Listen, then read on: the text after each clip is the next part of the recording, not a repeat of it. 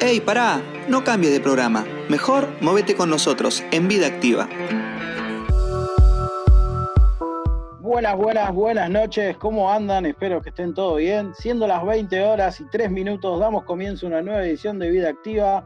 Mi nombre es Gonzalo Medina y hoy les tenemos preparado un programón. Pero antes de arrancar voy a saludar a quienes me acompañan cada jueves. Tenemos a Matías Mauriño en la producción, Ezequiel Pérez en la coordinación y a mi compañera de piso Natalia Sierra. Nati, ¿cómo estás? Hola Gonza, ¿todo bien? ¿Cómo andas vos? Bien, bien, todo bien, por suerte. ¿Vos cómo te trató el fin de semana? Bien, la verdad, una semanita haciendo home office. ¿A vos? ¿Cómo te estás manejando estos días? No, también, poco, poco más. Estoy sin, sin el trabajo fijo, pero eh, remándola como se puede, mirando mucho fútbol, que volvió el fútbol, eh, haciendo largas siestas, así que estamos entretenidos en ello. ¿En qué partidos estás viendo?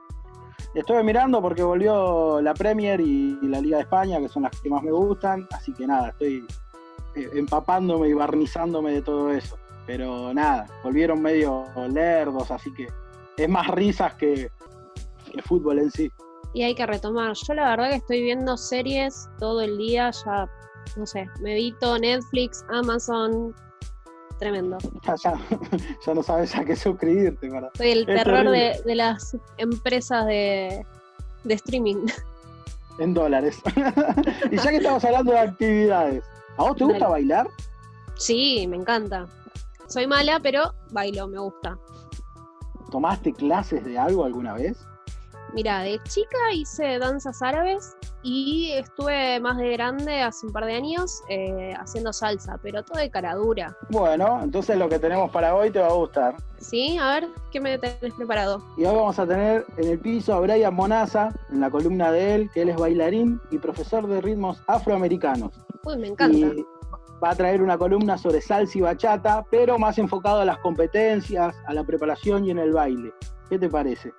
Interesantísimo, para conocer desde adentro las competencias está bueno porque mucho uno no sabe de, todo ese mundo.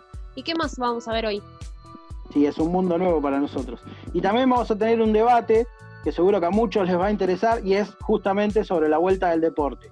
Y eh, estamos en condiciones de que vuelva el fútbol y, y muchos otros deportes de contacto, porque en Europa ya se liberó y acá hay muchas opiniones encontradas con eso. Y me parece que hay muchas cosas en juego, ¿no? Tendríamos que tener en cuenta bastantes cosas antes de tomar una decisión así. Claro, por eso vamos a tener a Gustavo Morales, que es licenciado en enfermería, a Patricio Tosini, que es psicólogo, y a Diego Tagliata, que es docente de educación física, para que cada uno desde su lugar nos dé su opinión profesional ante todo esto. Perfecto, así nos ayuda a despejar algunas dudas, ¿no? Que van surgiendo alrededor de todo este tema, sobre todo que vos decís que ya volvió en Europa, a ver si tomamos alguna medida que venga de allá. Claro, claro que sí. Eh, bueno, recuerden, Nati, recordanos cómo, cómo pueden hacer para contactarse con nosotros. Bueno, nos pueden mandar sus audios de WhatsApp al 1562814584 o nos escriben en nuestro Instagram arroba vida activa ok. Nos pueden ir dejando preguntas si quieren o hacer algún comentario sobre lo que vaya pasando durante el programa. Perfecto, perfecto. Nos pueden ir mandando ahí sus consultas, sus audios al WhatsApp y al Instagram. Eh, y ahora nos vamos a la primera tanda escuchando Brace de Mac. Another night up at the bar late. Skinny dresses and heartbreaks. There's nothing magic going on. Then on came you. All the lights are down low. And I keep losing my focus. There's something happening I can't keep cool. Oh, I can't sleep. I'm dancing with adrenaline. I can't speak. Hands, they keep trembling. I've been so weak. When you make an entrance when you leave. Oh, I can't hardly breathe. Oh, darling, I can't breathe. Oh, I can't hardly breathe.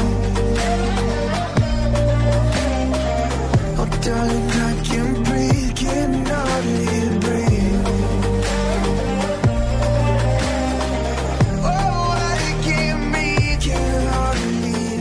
Empezamos el segundo bloque, acabamos de escuchar Brave de Mako y ahora Nati eh, quiero permitirnos una pequeña licencia musical para acompañar un poco el estilo del programa y empezar a introducirnos en esta nueva columna que nos vamos a presentar hoy, Eh, hoy lo traemos a Brian Monaza, es un bailarín y profesor de ritmos afrocaribeños.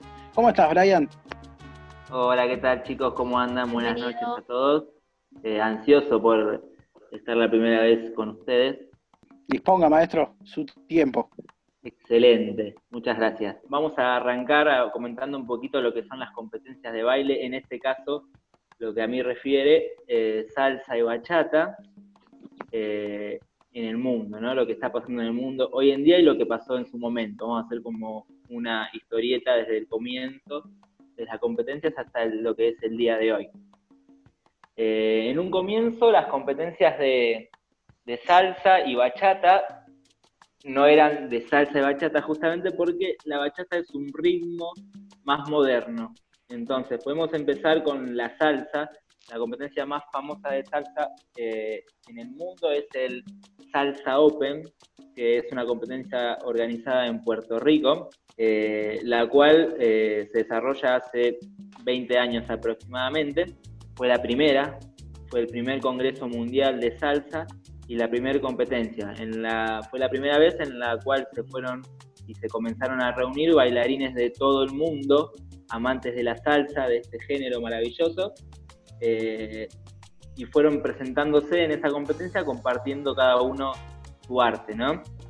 Eh, en un comienzo, bueno, como toda competencia, como todo evento, empezó de una forma más humilde, más pequeña y fue creciendo año a año hasta convertirse en la más importante, sí, en la primera y más importante y con repercusión en todo el mundo. Eh, al pasar, eh, una, bueno, una de las, de las innovaciones que tenía esta competencia era el tema de la improvisación. Podemos separar en categorías lo que es la salsa, eh, hay categoría pareja, hay categoría solista, en el cual un hombre o una mujer desarrolla una coreografía ¿sí? con un tema solo, sin pareja. Después está la categoría pareja, que obviamente baila una pareja, que en este caso es eh, hombre y mujer. ¿sí? Después está la categoría grupos, que puede ser grupos en pareja o grupos sueltos. Eh, entonces, esta competencia tenía como característica que la final era improvisación.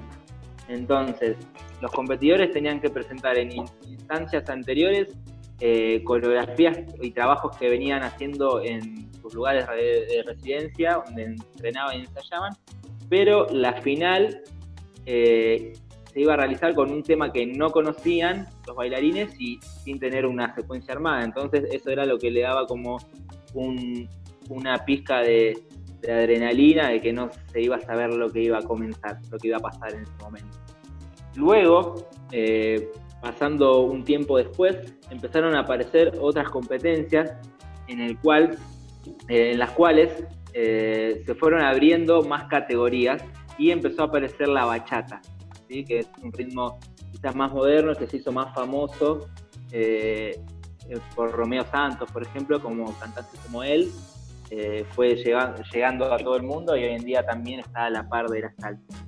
Cuando se empezó la bachata fue mucho más furor y fue mucho más popular que la salsa. Entonces la bachata lo que hizo fue crecer mucho el ambiente de la competencia eh, y eh, hizo todo como más global todavía a lo que ya estaba. Entonces eh, aparecieron más competencias ya porque ya era algo capaz también más redituable, había más gente que bailaba, más gente que quería competir, entonces se fueron abriendo diferentes competencias. Hoy en día está, por ejemplo, la competencia Eurozone Latino que se, realiza en México. Después hay dos competencias en, Miami, se llaman Salsa Summit y World Latin Dance Cup, que son competencias que tienen más categorías de baile, ya incluso hay algunas que tienen hasta tango. Eh, entonces cada día va creciendo más este ambiente de competencia eh, y es algo como que en este momento se tuvo que frenar por lo que está pasando mundialmente, pero en cualquier momento ya cuando todo se solucione va a volver a arrancar. Este año lamentablemente no, no, no, va a haber competencia. ¿Está una consulta? Eh, sí. ¿Hay celos entre la bachata y la salsa o van como hermanadas? Caminando no, hay, hay, Ever, tocaste un tema ahí medio sensible. Me metí, me embarré, perdón. Sí, sí, sí, algo, un tema complicado Al comienzo sí, era como un rechazo que tenía la gente que bailaba salsa al comienzo, tenía como un rechazo a la bachata. ¿Por qué? Porque se dice que la bachata es más fácil, más simple de aprender, que es un poco verdad, eh, un poco de verdad tiene, entonces como decían que bachata bailaba, cualquier persona podía bailar bachata, y en cambio los que bailaban salsa, esos eran los que sabían ¿entiendes? Había como una pelea entre los salseros viejos de la vieja escuela y los nuevos que quizás se metían más con la bachata. Por eso es también que la bachata se hizo tan popular, porque es un baile más fácil de bailar. y en cuanto, perdón, en cuanto a esto que estás hablando justamente de que es más fácil o no, para una competencia, ¿cuánto tiempo de preparación tienen o cómo lo manejan en cuanto a diferenciarse de una persona que por ahí no sabe tanto? Excelente. Bueno, eso va, va, va, vas a tener en cuenta, eso depende la categoría que uno sea y el tiempo que se desarrolla. Por ejemplo, como hay categorías amateur, hay, hay categorías perdón, semiprofesional y categorías profesionales. ¿sí? Se supone que el profesional vive de esto, vive del, baile y está constantemente entrenándose y preparando trabajo. Y quizás eh, bailarines amateur lo hacen como algo extra, como un hobby, entonces quizás le dedican menos tiempo. Pero te voy a hablar de un bailarín profesional que puede estar hasta un año preparando una coreografía para presentar en una competencia. Las competencias justamente son anuales, las competencias mundiales. Entonces, un bailarín por lo general está de seis meses a un año preparando una coreografía, que puede presentar de igual modo la misma coreografía en diferentes competencias. Pero eh, lleva un trabajo, o sea, y no solamente requiere de ese tiempo, sino que además eh, la, inversión que uno hace no es solamente de tiempo, sino también es de, dinero, porque necesita dinero para, por ejemplo, si un bailarín no tiene sala propia, academia de baile propia, tiene que alquilarla para ensayar y se tiene que ensayar un profesional, ensaya todos los días, todos los días, de lunes a lunes o de lunes a sábado, ensaya todos los días, algún descanso se da, pero por general ensaya todos los días y eso es un gasto importante, además, que, además de los vestuarios de baile, que hoy en día están caros por las piedras, los brillos, están bastante caros, y además los viajes, que no todos tienen la posibilidad de, viajar y, costearse un viaje a México, a, Europa, a Miami, no es fácil para el ambiente del bailarín, sobre todo en países como Argentina, que no tienen una promoción a, la cultura y a, la danza. Justo ahí me quería meter. Yo como argentino competitivo que soy, que quiero ganar siempre el mundial, quiero estar siempre primero. ¿Cómo le va a Argentina en los mundiales y en los Open de salsa y de bachata? Argentina le va muy bien, eh, le va muy bien, la verdad que, que tenemos varios campeones mundiales yo competí mundialmente, no, no, tengo la dicha de ser campeón. Soy campeón, soy campeón nacional solo y con mi pareja. Eh, y hemos viajado afuera. No, no tuvimos la suerte de ser campeones mundiales, pero hay otros argentinos que, sí. De hecho, el campeón de mi categoría, en la categoría que compito yo, es argentino. Y también hay campeones a lo largo de, estos años, hubo campeones de grupos un, grupo que se llama la Identidad Dance Company, por ejemplo, que salió tres veces campeón mundial. Y bueno, también hay bailarines de bachata que, salieron muchas veces campeones. Hay una pareja, de Gabriel y Leticia, que son de Mendoza, salieron ocho veces campeones mundiales, por ejemplo. Y hay otros también, hay varios, como para nombrar. Estamos metidos, estamos metidos. Y tengo una consulta para los, para los pequeños que arrancan. ¿A qué, qué edad les recomendás que arranquen? Y mientras más chicos se arranque, mejor. Es como todo, es como un, cualquier deporte, cualquier disciplina. Un futbolista, si arranca a bailar a los 20, a jugar a los 20 años, eh, seguramente no va a poder tener la preparación física que tiene uno que está jugando desde los 5 y eso se va a notar. Entonces el bailarín mientras antes arranque, mientras más chicos va a ser mejor, porque eh, además de chico uno adquiere y, procesa los conocimientos mucho más rápido que, un adulto. Entonces lo ideal sería empezar desde chico a bailar y formarse en diferentes danzas, además de la salsa y la bachata. Y respecto a las competencias, ¿crees que está poco valorado el tema de justamente de las competencias? ¿Se puede vivir de esto? Sí, de la competencia y de la danza en sí. Eh, no es que, que, no sea valorado, quizás muchas veces está ese prejuicio de que, bueno, el, el artista, con el arte en general, ¿no? Como que el artista no trabaja, que está vagueando o está hipeando, ¿no? Y la realidad es que es un trabajo porque uno le dedica eh, la misma cantidad de horas que le dedica cualquier otra persona que trabaja en otro rubro. Entonces a veces eh, pasa eso que no es valorado como un trabajo y está muy mal, porque lo es, básicamente. Y no, no tenemos apoyo, digamos, de, como decía antes, de, del Estado. No hay ningún, ningún apoyo, ni no hay una ley de bailarines que justamente estaba luchando por, por algo similar, algo parecido a una ley que salga como para amparar a los bailarines y que puedan dedicarse de manera tranquila, sabiendo que van a estar resguardados, quizás en un sindicato o teniendo una obra social fuerte o una jubilación. Bien, te hago una más. ¿Una anécdota que tengas para contar de las competencias? Eh, uno cuando se prepara eh, a una competencia, eh, lo hace, como decía antes, con una antelación de, de seis a un año con anterioridad. Eh, y requiere mucho esfuerzo, como decía antes. Yo el, año, el año pasado con mi pareja viajamos a, al Eurozone, a México, ¿sí? una competencia que se realiza en México, en la que hubo 4.000 competidores en total de todas partes del mundo, Europa, Asia, América, África, de todos lados y fue una experiencia maravillosa. Fue la competencia más grande que fuimos. Nos tocó bailar el último día en la final. Eh, fuimos de las últimas parejas que bailamos. Fuimos como campeones de la Argentina. Y subir a ese escenario fue magnífico, ya que habían 4.000 personas mirándonos. Era como bailar prácticamente en un microestadio. Y subir a ese escenario y y ver a toda la gente mirándote fue súper impactante y va a quedar ahí grabado y, con muchas ansias de, volver a, repetirlo, lo íbamos a hacer de hecho, pero bueno, en estas circunstancias no, se pudo. Buenísimo, Brian. Bueno, te agradecemos pues, por acompañarnos en el día de hoy. Te esperamos en la próxima columna. Eh, traenos más anécdotas. Tenemos muchas más eh, preguntas para hacerte sobre competiciones. Eh, así que nada, estábamos hablando con Brian Monaza, bailarín y profesor de ritmo afroamericanos, eh, con su columna del mundo de entretenimiento y competición. Eh, nos vemos, Brian. Gracias, chicos. Un abrazo Para mandarnos un mensaje, ¿cómo tienen que hacer, Nati? Bueno, nos pueden mandar un audio de WhatsApp al 15 6281 4584 o nos pueden mandar un mensajito a nuestro Instagram, arroba vida activa ok. Perfecto. Bueno, nos vamos a la tanda escuchando Cicatrices de Airbag.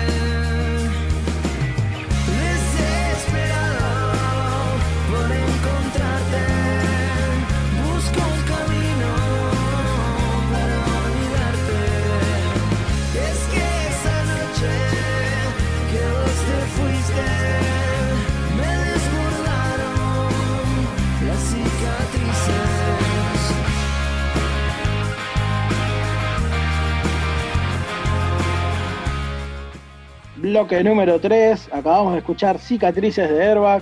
Eh, Nati, contanos un poco, eh, eh, número de WhatsApp para que nos manden mensajitos la gente. Sí, nos pueden contactar al 11 6281 484. Esos mensajitos los vamos a pasar ahora en un ratito. Y si no, también tienen nuestro Instagram para mandarnos mensajes y después los vamos a ir contestando. Arroba vida activa, ok. Excelente, vamos a escuchar la primera tanda de mensajes y ya volvemos. Hola chicos, ¿cómo están? Bueno, eh, les quería decir que con mi familia escuchamos el programa, nos parece buenísimo, así que bueno, vamos a seguir escuchándolos y les mandamos un saludo grande desde Devoto. Chau, chau.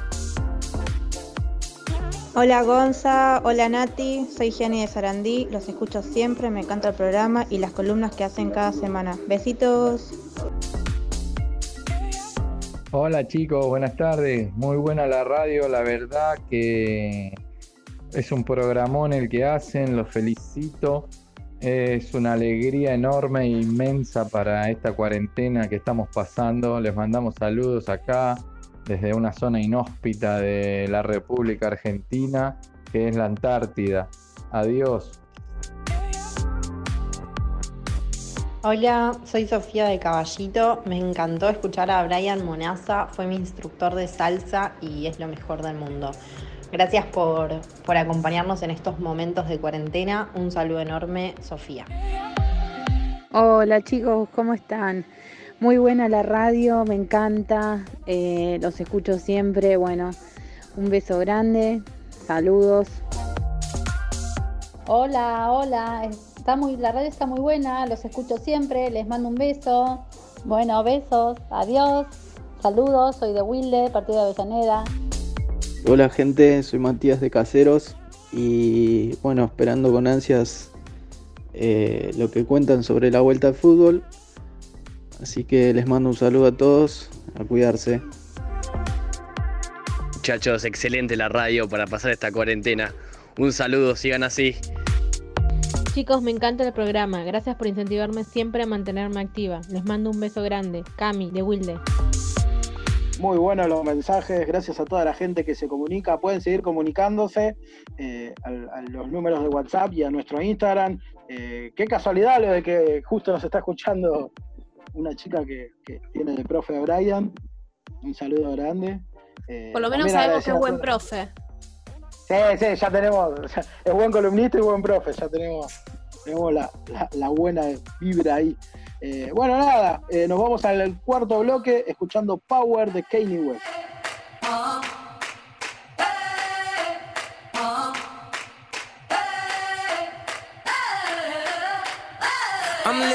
That 21st century, doing something mean to it. Do it better than anybody you ever seen. Do it. Screams from the haters, got a nice ring to it. I guess every superhero need his theme music. No one man should have all that power.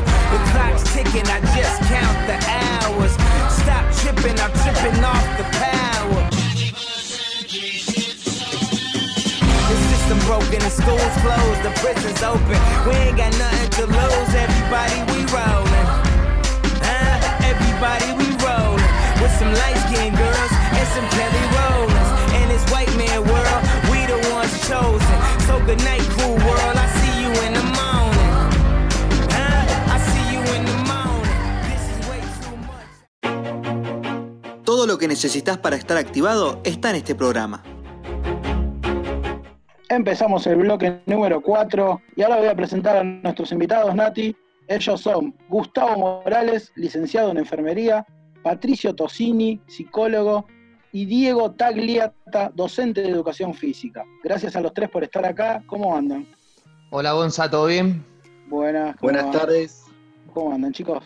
Bueno, como adelantamos al principio del programa, vamos a debatir sobre la vuelta del deporte en general, a ver qué opinan y si creen que estamos listos para que se retome el fútbol o no y qué recaudos deberíamos tener, entre otras cosas.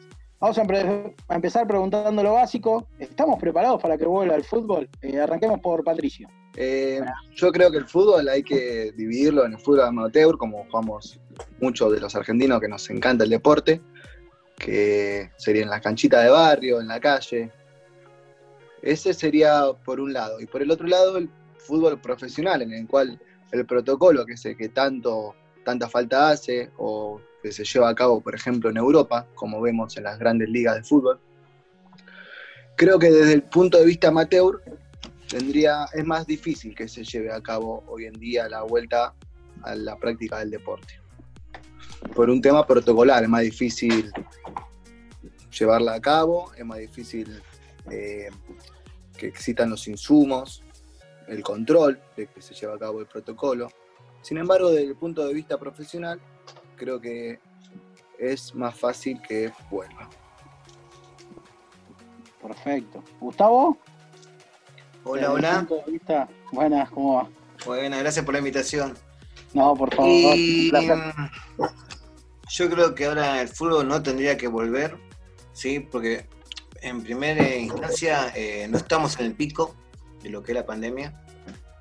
¿sí? Se espera el pico para lo que es julio. Si bien se fue corriendo de lo que es eh, marzo, que cuando comenzó la cuarentena, ahora se espera el pico para lo que es eh, julio, ¿sí?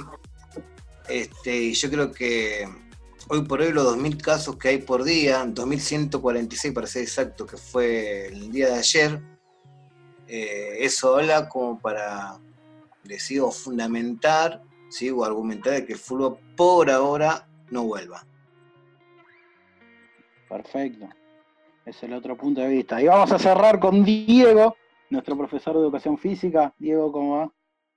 Bueno, no, nada, por esta pregunta que estás haciendo, para mí tendríamos que volver eh, con todas la- las precauciones habidas y por haber, ¿no? O sea, como dijo Patricio en su momento, eh, ya el fútbol profesional en, Europa volvió, así que quizás eh, acá en Buenos Aires ya, ya podemos tener algunos recaudos y que empiecen a jugar en las grandes ligas. Eh, el fútbol amateur quizás está un poco más complicado para volver, pero creo que si tenemos responsabilidades, todos los deportistas, tranquilamente podríamos llegar a volver a jugar, manteniendo las distancias precautorias. Así que para mí tendría que volver el fútbol a, a la Argentina. Y retomando desde ahí, eh, ¿el fútbol europeo hizo bien en volver a las competiciones? Eh, Diego, ¿qué pensás? Mira, Gonza, la verdad que volvieron al fútbol eh, y la- no, hubo, no hubo muchos casos de, de corona, de COVID. O sea, fíjate que cuando cortaron ellos el fútbol, eh, eh, estuvieron en el pico y volvieron ahora a jugar con las precauciones que, que llevan, sin tener públicos, solamente los jugadores, y no se escuchó mucho de, de que hay muchos jugadores contagiados de COVID. Claro. Eh, Gustavo, Patricio, ¿alguno tiene para agregar algún otro punto de vista sobre la, la vuelta al fútbol en Europa?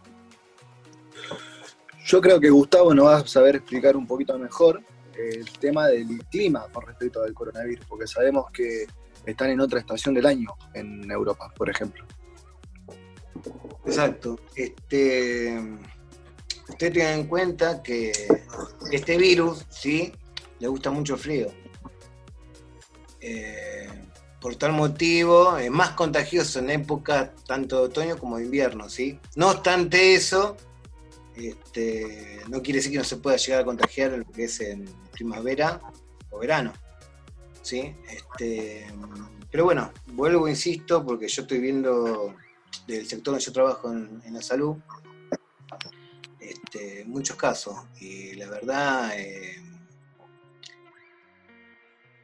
lo que es eh, las camas, tanto de terapia intensiva como las camas de los hospitales, por ahora aguantan. ¿Sí? Por ahora aguantan. Más adelante, no sé. Y lo que es este eh, congestionar lo que es el sistema de salud, y yo para mí la vuelta al fútbol no tendría que volver. Al menos por ahora. Más allá de un tema económico, ¿no? Este, más allá de un tema cultural, porque es cultural esto, aparte del económico, ¿no? Porque reditúa mucha plata. Este, creo que el fútbol no tendría que volver. Y, o siempre y cuando, cuando vuelva, mantener una distancia. Hay que ver si es con público o sin público. ¿sí? Lo que he estado viendo que se ha dado, eh, que los, los, este, los jugadores han vuelto con tapabocas, ¿sí? los que están en, en los que no están jugando, ¿no? Este, Sí, en el banco, los técnicos, los ayudantes. Exacto, sí. Este, mantener una distancia, lo que es la desinfección tanto de los botines, porque es súper contagioso, chicos. Y la verdad, no sé, si ustedes me preguntan, yo creo que el año que viene esto lo tendría. Tendríamos que esperar. ¿Sí? A ver qué es lo que sucede. Y antes que el fútbol, y ver, como, tomar como ejemplo lo que es eh, los negocios, la apertura de negocios, de, de las economías regionales, y en todo caso, si vuelve el fútbol, tendría que volver en lugares o en provincias que el virus, el virus dentro de todo no circule tanto. ¿Me explico? No en lo que es en el ámbito de, de, la, de, la, de la ciudad autónoma de Buenos Aires y la gran provincia de Buenos Aires, ¿no? Claro. ¿Y, y algún deporte que no sea de contacto, no sé, por ejemplo el tenis, eh, realizando bien los protocolos y todo, ¿habría alguna chance desde, desde ese punto de vista de que se pueda arrancar antes? Eh, yo creo que quizás sí, siempre y cuando. Esto es mucha conciencia, ¿sí? Y eso yo creo que de la psicología puede aportar algo, no. te- Pero bueno, sabemos que eh, el argentino, a diferencia del europeo, cree que nunca le va a pasar nada. Y por eso están pasando las cosas que pasan, ¿sí? Porque subestiman. Así que bueno, apelemos a ver a Patricia a ver qué nos dice en cuanto a lo psicológico, si la gente está, digamos, apta como para decir, bueno, de tomar los recaudos necesarios a conciencia, ¿no? Para que esto pueda suceder. Bueno, lo que nosotros identificamos en la conciencia colectiva con el deporte es la competición, pero no es así. Deporte se le llama a cualquier tipo de actividad física, con o sin competición. Yo apelaría mejor antes que la vuelta al fútbol, la vuelta a la actividad física o al deporte individual sin contacto y como dijo Gustavo, a conciencia. Ya vimos, por ejemplo, que en la ciudad de Buenos Aires volvieron a, a realizar actividad física, los famosos running, runners, lo cual fue un papelón. Vimos los videos que había asignación de gente sin tapaboca, hablando mientras reali- realizaba actividad física. Si bien la actividad física es sumamente importante para el bienestar psicológico de una persona, para el bienestar de la salud, para el bienestar social, es fundamental el papel de la actividad física en la salud de las personas. Sin embargo, tiene que estar totalmente regulado. Creo que el deporte por contacto no puede volver.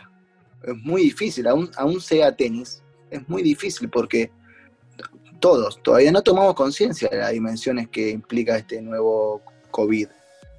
Es sumamente contagioso. Gustavo puede, puede hacer pero- alusión mejor que nadie. Sin embargo, es sumamente importante hacer actividad física en cualquier espacio que uno tenga. Se puede hacer actividad física sin tener eh, un patio, sin tener una terraza, en un metro cuadrado, cualquier persona puede hacer actividad física, lo cual resulta totalmente beneficioso para la salud, tanto meta- mental como la salud de, de la biología, ¿cierto? Tengo una preguntita para Diego, porque tengo entendido, Diego, que vos estás trabajando en la escuela de Avellaneda del municipio para canotaje. ¿Cómo es en un ambiente más eh, al aire libre, eh, no tan encerrado, tan de contacto como por ahí es el deporte? Eh, ¿Tienen idea de volver o cómo los manejan? Mira, el tema de canotaje es mucho lo que dice Gustavo, el tema de, del frío y el, el COVID, eh, al ser un virus tan contagioso, es difícil, eh, como queda en toda superficie, no es que uno va caminando y, y quizás no lo encuentra, o sea, lo encontrás en todos lados, entonces está difícil volver por ese tema más que nada, porque en realidad en canotaje eh, un bote mide 6 metros, o sea, tenemos que estar a dos metros de distancia de otra persona, tranquilamente podríamos bajar a remar. Pero como estamos entrando en el pico de, de la pandemia, por ahora la, la escuela está cerrada y no creo que, que volvamos hasta septiembre, pasando agosto, que pase el frío en realidad. Claro, ¿vos crees que es, siguiendo los controles se podría retomar? Si, si seguimos los controles, eh, con protocolos de, de distancia, de tapaboca, de, hasta se puede remar con la máscara puesta, o sea, porque es más cómodo remar con la máscara que remar con el tapaboca, porque quieras o no, una actividad física con el tapaboca, el tapaboca tiene que ser eh, super premium para que te entre el aire y pueda salir el aire, porque no estás tomando oxígeno y el dióxido de carbono que vas tomando que te va quedando en, en el tapaboca, llega un momento que te sentís mareado, te duele la cabeza. Hoy entregué justo en una escuela pública de Avellaneda eh, los bolsones que se, le, que se le dan a las familias y estuve toda la mañana con una máscara y un tapaboca y creo que llegué a casa y me dolía la cabeza, es impresionante. Eh, por eso es el tema de, como dice Patricio, que la gente se saca el tapaboca, pero porque necesita respirar.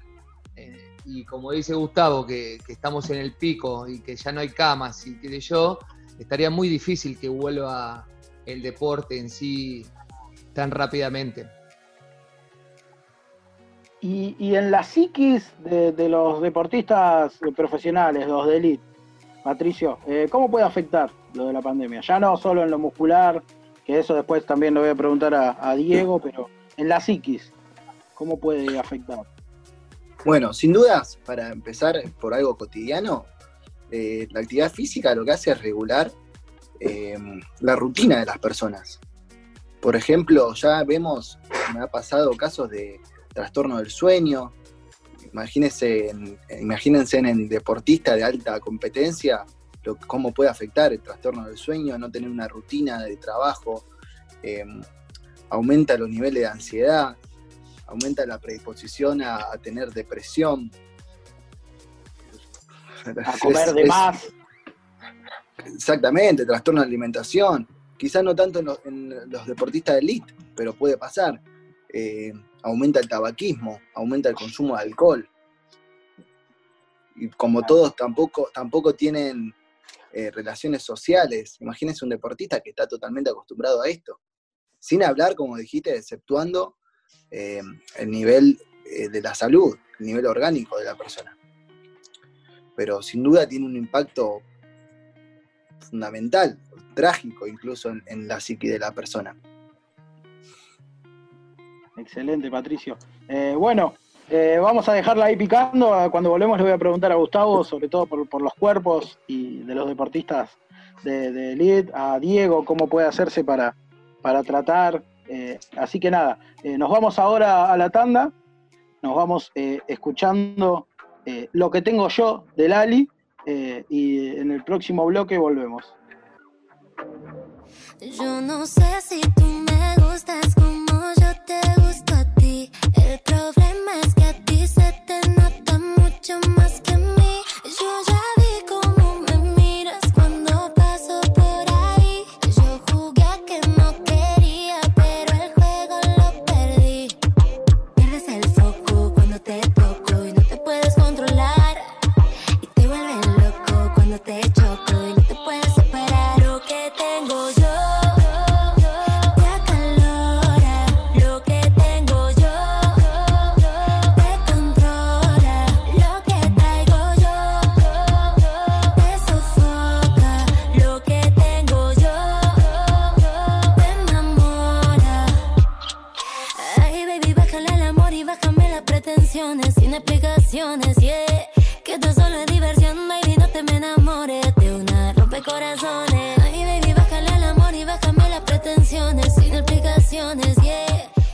Estamos de vuelta, quinto bloque. Recordemos que estamos hablando con Gustavo Morales, licenciado en enfermería, Patricio Tosini, psicólogo, y Diego Tagliata, docente de educación física. Y nos habíamos quedado en que le iba a preguntar a Diego y a Gustavo eh, sobre el cuerpo de los futbolistas, sobre todo a Diego. ¿Cómo puede afectar a los profesionales el parate? Mira, Gonza, la verdad que se está poniendo muy difícil porque más que nada en la parte profesional, ¿no? En la parte física, quizás mucha gente está empezando a hacer actividad en casa que antes no hacía directamente, pero el tema del aislamiento, el aburrimiento en casa, hay que empezar a moverse y están empezando a hacer actividad física. Pero lo que nos preocupa de la parte profesional de educación física es que también hay muchas lesiones, porque hay muchos videitos de YouTube, de un amigo que me pasó una rutina, de nada, saco algún ejercicio de algún lado y me lo pongo a hacer,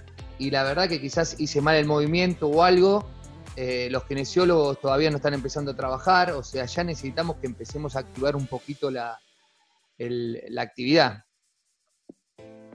Y desde ese punto de vista, Gustavo, ¿cómo, cómo lo ves? Eh, de que mucha gente capaz está haciendo malos esfuerzos o algo por hacer educación física en su casa y esto también podría llevar más problemas a los normales, a- al, sistema de salud. Yo hasta el momento no, no lo he visto, ¿no? Pero yo creo que estos videitos ¿no? que andan circulando, este, que la gente toma como ejemplo para hacer ejercicio en casa y hacerlo mal, ¿no? Porque no todos sabemos eh, hacer bien los, los ejercicios. Esto haría de que eh, sufriera lesiones, ¿sí? Y que esto llevara a que la persona concurriera a lo que es eh, a un hospital o a un centro de, atención, ¿no? Con todo lo que eso conlleva en cuanto a la posibilidad de contagio que pueda llegar a tener esa persona, que se resguardó en su casa, que hizo ejercicio en su casa, y bueno, por una lesión que tuvo, ya sea mínima, este, como una tendinitis, concurra a un centro hospitalario, ¿no? Para su tratamiento, eh, con la posibilidad de contagio que eso conlleva, ¿no? Claro. Eh, y la presión que hay eh, sobre el negocio del fútbol, ¿vos crees que es eso lo que está motivando a que se estén hablando de esto, por ejemplo, y no de otros muchos temas que hay para tratar sobre salud antes de que si un futbolista vuelva a jugar o no? Yo creo que, yo creo que todo deporte, más allá de que es cultural, que hace bien, ¿no? Este, es un negocio. Pero sí, sí, sí, hay mucho, mucha presión del sector de, de la economía del fútbol, ¿no? Volverse a llenar los bolsillos que hasta hace seis meses hacían. Y desde el otro lado, Diego, ¿cómo, cómo lo ves? ¿Lo ves más como negocio o lo ves más como eh, eh, se necesita que vuelva el fútbol? No, yo creo que se necesita más que, que un negocio, ¿no? Yo creo que, que el, alto rendimiento llega un momento que ya hace 90 días está parado eh, y ya necesita el contacto deportivo profesional. O sea, por eso estamos necesitando volver a la actividad. Entiendo lo que dice Gustavo, que, que estamos entrando en el pico, que, que ya no hay más camas, pero yo creo que a nivel profesional, si nos podemos cuidar, eh, teniendo el, aisla- el- el distanciamiento correspondiente, lo que sea, hay muchos deportes que ya pueden volver a, a jugarse. Ahora, Diego, te hago una pregunta. Eh, cuando vos hablas de necesidad, ¿a qué te refieres una necesidad? Porque si no, en todo caso, habría que ver con el psicólogo nuestro, ¿no? Que nos defina qué es una necesidad. ¿Qué es una necesidad? Se, se distingue necesidad de deseo. Necesidad es aquello que es eh, obligatorio para nuestro sistema en cuanto a satisfacer sensaciones puntuales, por ejemplo, necesidad de alimentarse, necesidad de, de sentirse eh, cansado después de realizar una actividad física por la cantidad de hormonas que segrega la misma. Esa es una necesidad. Eh, hay que diferenciarla de deseo, ¿no? Ahora es necesario, por ejemplo, que nos quedemos todos en casa, pese al deseo de salir. Me gustaría agregar una cosita, si me permiten, con respecto a, los, a los deportistas de alto rendimiento, ¿no? Que hay un temita que no mencionamos que es el tema de la alimentación. Se sabe que tres de cada cuatro personas ante situaciones de ansiedad tiene hiperfagia, es decir, que come más de lo que debe. También en alta competencia, eso no es algo mínimo. La alimentación va muy de la mano con el alto rendimiento. Y también con lo, que dijo Diego, que hace 90 días que estamos encerrados, también hay que considerar eso, que justamente cuando ahora se viene el pico de contagios, es cuando mayor estamos cansados, ¿no? De estar encerrados, de no tener contacto con nuestros seres queridos, que la gente empieza a incumplir. Uno también ve que los vecinos o los amigos están incumpliendo y uno también se siente, se siente, Un poco relajado sí, por, su- por sus pares. claro. Ahora Además yo- que uno sigue el protocolo y ve que los vecinos no lo están siguiendo y están haciendo tanto esfuerzo para nada. Ahora, ahora yo quería agregar algo, ¿no? Porque muchos hablan de seguir protocolo, y yo creo que también en el fútbol en Europa hablan de seguir protocolo.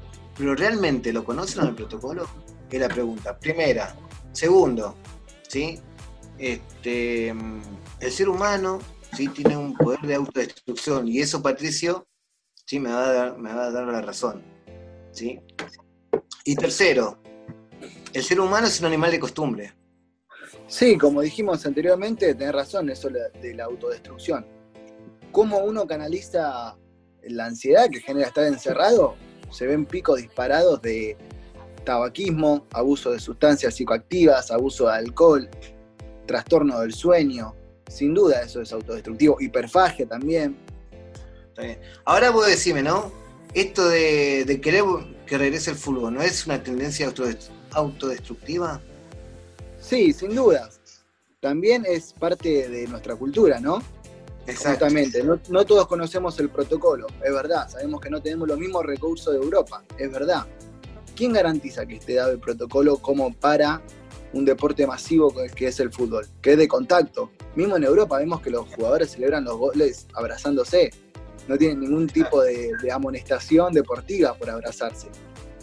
Claro. Tal cual. Yo les hago una pregunta, ¿no? Antes hablaban de la necesidad. El entretenimiento es una necesidad. Hoy por hoy, una necesidad, entretenimiento no es, o no se le puede considerar una necesidad, hoy por hoy. Todo va cambiando, ¿sí? Vos fijate que lo que es necesidad desde hace cuatro meses cambió. Ya lo que es la normalidad, hoy por hoy es diferente. Ya lo que estabas acostumbrado hace cuatro meses a una necesidad, hoy cambió. Hoy hay que redefinir lo que es una necesidad. ¿Sí? Sí. ¿Me explico? Sí, y Diego, No, vos pero-?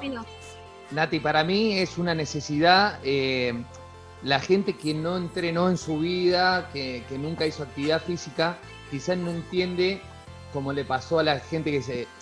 eh, cuando dijeron que podían salir a correr de 8 a 6 de, de la, tarde, de la noche, eh, la gente salió toda. Pero salió gente que la verdad que nunca corrió en su vida. Entonces, lo que estamos no- nosotros diciendo de la parte de, educación física es que es una necesidad la gente que siempre entrenó necesita seguir entrenando porque Patricio en esto me, tiene que, que decir que sí. eh, la psicología del deportista necesita empezar a moverse porque ya es demasiado tiempo que está parada. Entonces, no es lo mismo un deportista de élite, de profesional, que un deportista que iba tres veces por semana al gimnasio. Ah, a eso voy no a la mismo. necesidad. Bueno, no es lo mismo satisfacer una necesidad en un deportista que gana millones de euros, ¿sí?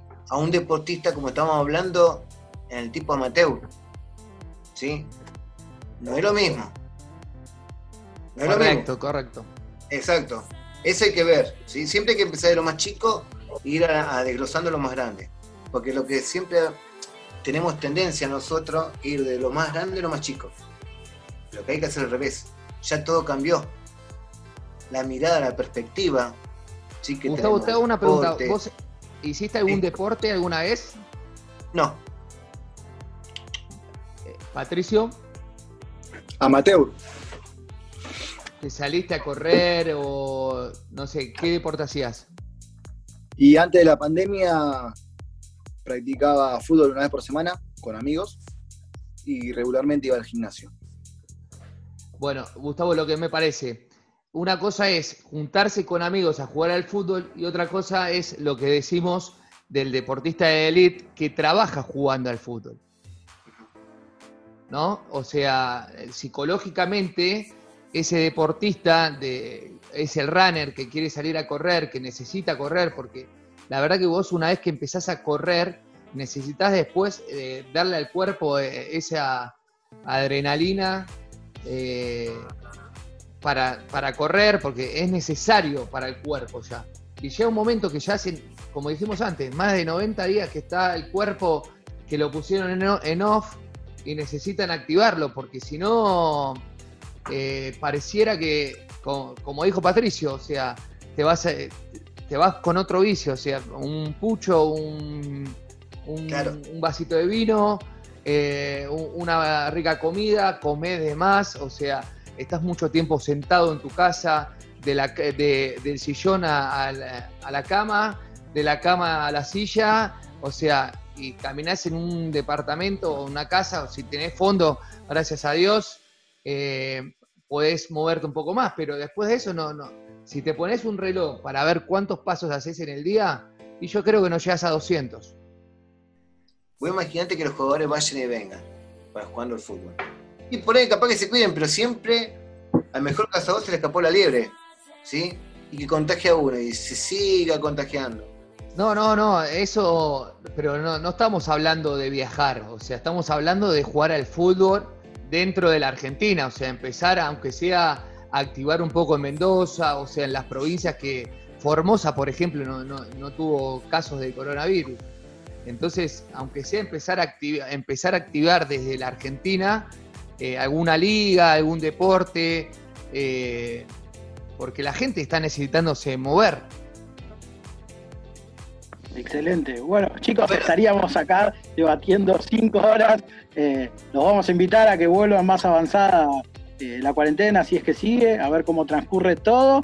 Eh, Dale, dale. La, conclus- la conclusión se podría llegar en que es un tema a debatir, eh, viendo y analizando bien los protocolos pasados a Argentina, obviamente, porque no tenemos los mismos recursos que Alemania, España e Inglaterra.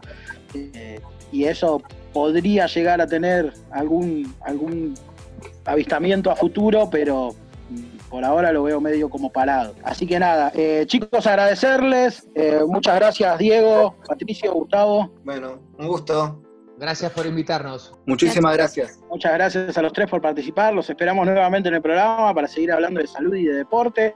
Eh, ahí estuvimos hablando con Gustavo Morales, licenciado en enfermería, Patricio Tosini, psicólogo, y Diego Tagliata, docente de educación física. La verdad que estuvo muy interesante la charla y daba para seguir varias horas más, pero bueno, eh, a lo largo de estos dos bloques estuvimos con ellos. Ahora nos vamos escuchando con a Be a Legend de The Fan.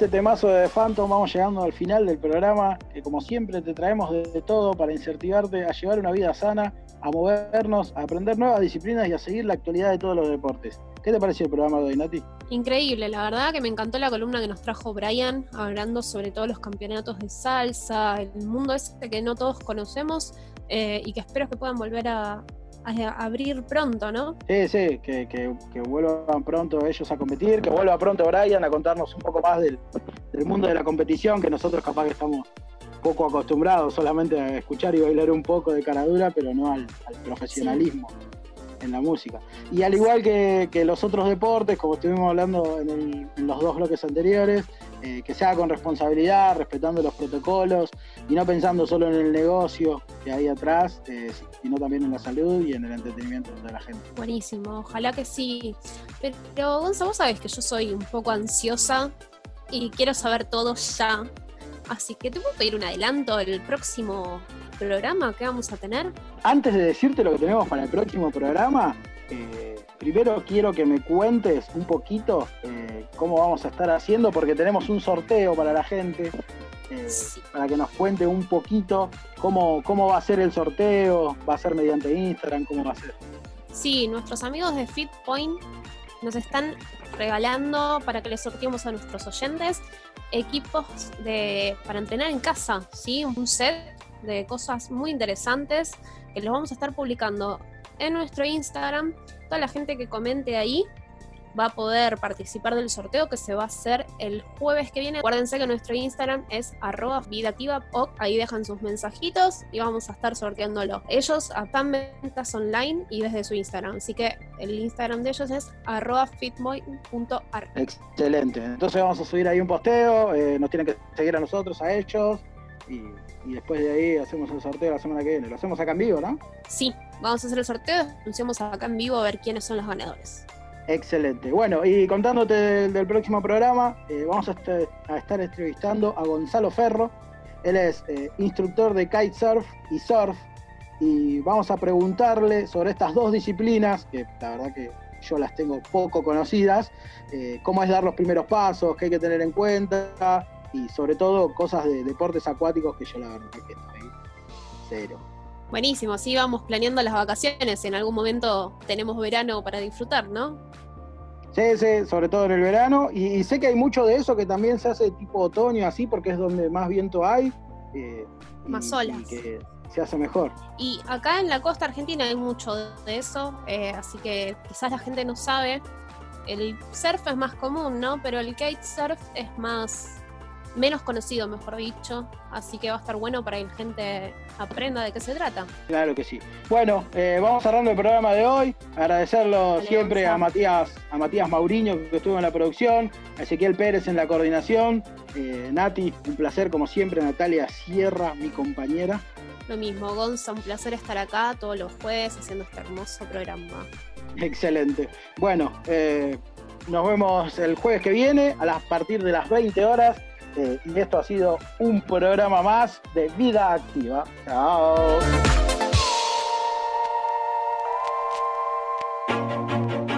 Todo lo que necesitas para estar activado está en este programa.